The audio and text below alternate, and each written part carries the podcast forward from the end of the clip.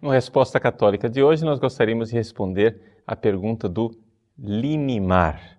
Ele quer saber se realmente aconteceram os milagres de Jesus, porque ele anda ouvindo alguns teólogos modernos, que segundo ele são mais modernos do que teólogos, que dizem que os milagres de Jesus não aconteceram.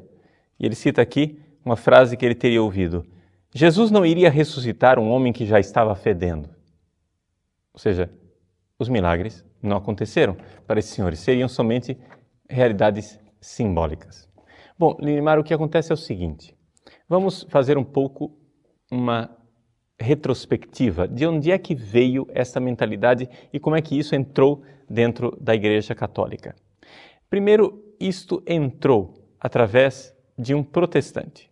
Sim, um protestante chamado Rudolf Bultmann. Bultmann foi um teólogo protestante da primeira metade do século XX. Na verdade, ele morreu na década de 70, mas ele foi mais influente no período da pós-Segunda Guerra Mundial. Bultmann, ele, além de ser teólogo protestante, ele tinha influência de um filósofo chamado Martin Heidegger. Heidegger, filósofo existencialista, evidente não acreditava em milagres. Por isso, Bultmann, quando entrou nesta mentalidade da filosofia existencialista, ele viu o seguinte: qual é o pressuposto da filosofia existencialista? É uma espécie de empirismo. Deixa eu explicar essas palavras difíceis. Quer dizer o seguinte: só é real aquilo que pode ser comprovado por uma experiência sensível. Aquilo que não é experiência sensível é metafísica, ou seja, é invenção da cabeça dos homens, ou então é mitologia, mito, uma mentalidade de uma época. Então, o que é que nosso amigo Bultmann fez? Ele foi ler os evangelhos e notou o seguinte: que os evangelhos estavam todos permeados pela mentalidade da época. Ou seja, quando as pessoas se puseram a escrever os evangelhos, elas tinham a mentalidade da sua época. E a mentalidade daquela época era uma mentalidade mitológica, uma mentalidade que acreditava em milagres, que acreditava em seres invisíveis. Ora, o que é que então os primeiros cristãos fizeram? Pegaram o Jesus histórico e o interpretaram, palavra interpretação aqui é importante, para Bultmann é a hermenêutica, não é? Então, eles pegaram aquele Jesus histórico e o interpretaram apesar, a, é, a partir da sua visão de mundo. Que visão de mundo era essa? Uma visão de mundo que acreditava em demônios, em milagres, em, vamos ironizar a coisa, acreditavam em contos de fada. É? Ora, e aqui é uma frase do próprio Bultmann, nós não podemos, num, em pleno século XX, que foi o século no qual Bultmann viveu, usar a lâmpada elétrica e o rádio e continuar acreditando nos milagres do Novo Testamento. Vamos atualizar a frase de Bultmann? Nós não podemos, em pleno século XXI, usar celular, internet, Twitter, satélite, microondas, tudo isso. E continuar esses milagres da ciência, ou seja, da experiência, esses milagres do laboratório, do empírico, e continuar acreditando em contos de fada, continuar acreditando nos milagres do Novo Testamento. Por isso, assim como aqueles primeiros cristãos pegaram o Jesus histórico e o interpretaram a partir da sua hermenêutica, da sua visão de mundo, Bultmann diz: nós também temos que interpretar esse Jesus histórico a partir da nossa hermenêutica. A hermenêutica de Bultmann era a hermenêutica existencialista. Então, para Bultmann, quando ele fala de Jesus, ele fala de um Jesus que é um grande herói existencialista, que aqui seria o existencialista. É aquele homem que, é o, que sabe que ele caminha para a morte e caminha heroicamente, embora sua vida seja um absurdo sem sentido, ele mesmo assim abraça a morte.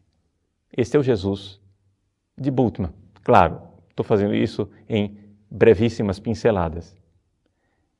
Acontece que Bultmann morreu. E essa visão existencialista dele saiu de moda e veio, logo em seguida, uma visão de mundo marxista e revolucionária. É o que nós temos hoje no Brasil, na América Latina e, infelizmente, em boa parte da Europa.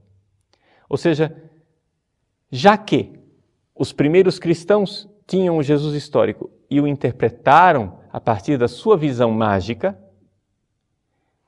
Bultmann tinha o Jesus histórico e o interpretou a partir da sua visão existencialista, nós, da América Latina, temos Jesus histórico e vamos interpretá-lo a partir da nossa cartilha marxista.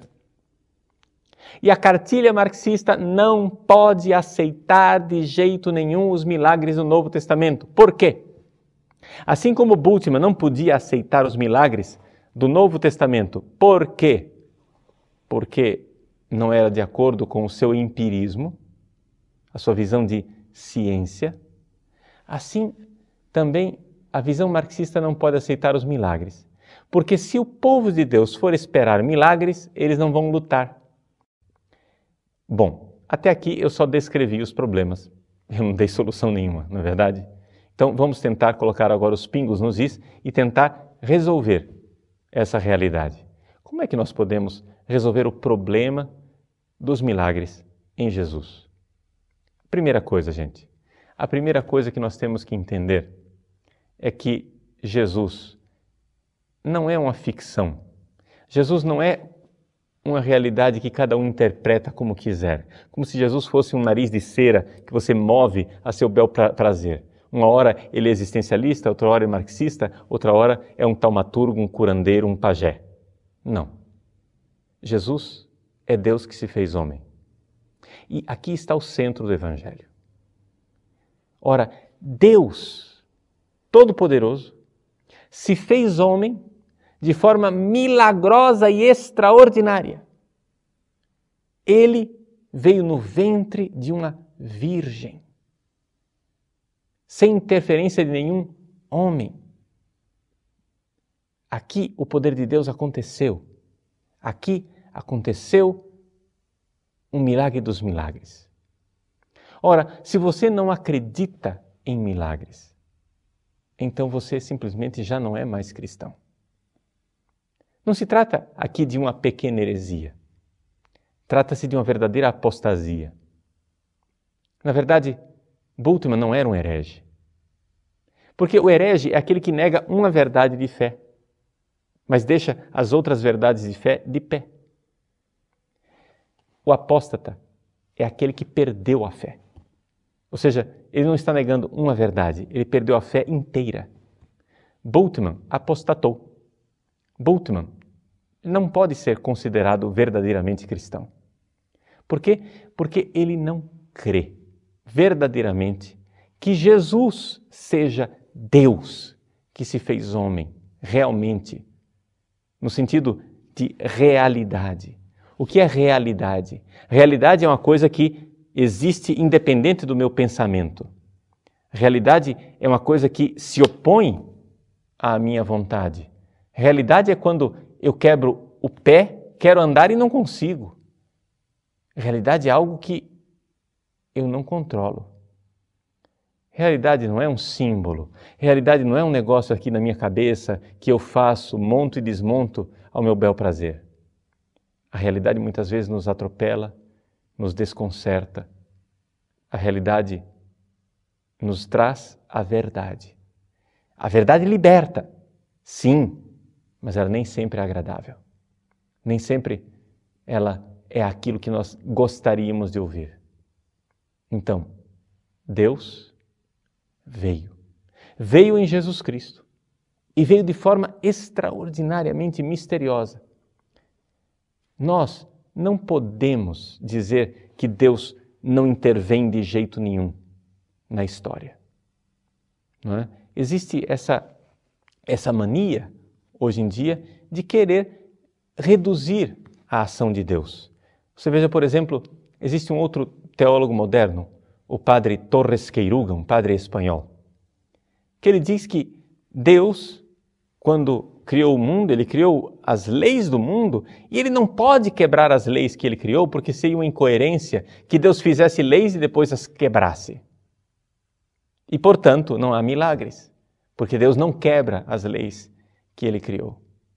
Mas pensa bem, meu irmão, pensa comigo, pensa, pensa, pensa. Olha o seguinte: se Deus não pode fazer algo que está fora das leis da natureza, então ele não se encarnou, então ele não ressuscitou. Então, vã é a nossa fé, diz São Paulo. E não é à toa que o padre Torres Queiruga diz no seu livro Repensar a Ressurreição que ele não perderia a fé se ele encontrasse o cadáver de Jesus, porque ele continua acreditando. Ou seja, você está entendendo o que é a ressurreição para o padre Torres Queiruga?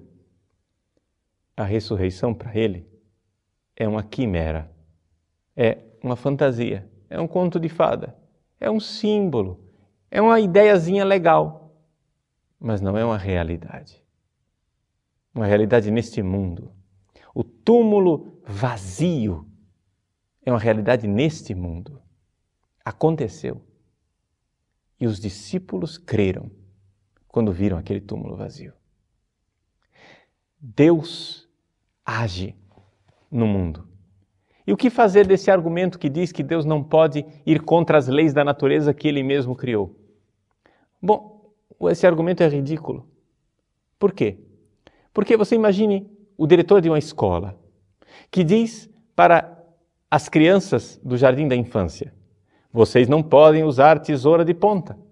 E coloca a norma para todas as professoras do jardim da infância que devem comprar aquelas tesourazinhas inócuas que se vende para a escola primária. A, a, tesoura nem afiada direito ela é, ela não tem ponta. É uma arte conseguir cortar alguma coisa com aquela tesoura. Muito bem. Imagine que alguém entre no escritório do diretor da escola e encontre em cima da mesa do diretor da escola uma tesoura de ponta e diga: Puxa vida, diretor, olha que incoerência! O senhor proibiu tesoura de ponta? E agora o senhor está aqui com tesoura de ponta? Sim, meu irmão, só que ele proibiu isso para as crianças. Ele não está incluído nesta lei. Ele não está sujeito à lei que ele criou, porque esta lei foi para as crianças. A mesma coisa Deus. Entende? Existe uma lei para os seres humanos, que quando os seres humanos nascem, eles precisam nascer da união de um homem e de uma mulher. Ou seja, se não houver a união de um espermatozoide com um óvulo, os seres humanos não nascem. Essa é uma lei da natureza. É isso que foi feito por Deus. Agora, essa lei vale para nós. Não vale para Deus. Não vale para Deus que, quando quiser nascer, quando Deus quiser se fazer homem, será sempre por si mesmo um milagre. Porque, por mais que Deus nascesse de um espermatozoide e de um óvulo, seria sempre um milagre extraordinário que Deus se fizesse homem. Seria sempre algo impensável, algo que está acima e fora de qualquer lei da natureza. Porque Deus está acima e fora de qualquer lei da natureza. Então, é evidente que Deus não está preso nas leis que ele mesmo criou. Existe uma onipotência e uma soberania divinas. Então, o que dizer dos milagres de Jesus no Novo Testamento? Devemos considerar o seguinte: fundamentalmente, os milagres que estão narrados no Novo Testamento têm algo de histórico. Pode ser que, para tentar transmitir o fato junto com o significado, pode ser que os evangelistas tenham feito adaptações na narrativa desses milagres, para que aquele fato não fosse somente um fato, mas fosse um verdadeiro sinal no sentido de que levasse as pessoas à fé. Então, pode ser que, ao narrar os milagres do Novo Testamento, os evangelistas tenham feito pequenas adaptações para tornar claro para os seus leitores que aquela intervenção divina, que de fato aconteceu historicamente, tinha um significado que ia muito além daquele pequeno gesto, por milagroso que fosse, por extraordinário que fosse. São João, por exemplo, é modelo nessa arte. São João, quando narra os sete sinais que estão no seu, na primeira parte do seu evangelho, no livro dos sinais, quando ele narra os sete sinais de Jesus, ele sempre narra esses sinais com um profundo significado teológico. Isso não quer dizer que esses sinais não tenham acontecido historicamente, mas quer dizer que eles trazem um significado que é válido para todas as épocas históricas e para todos nós.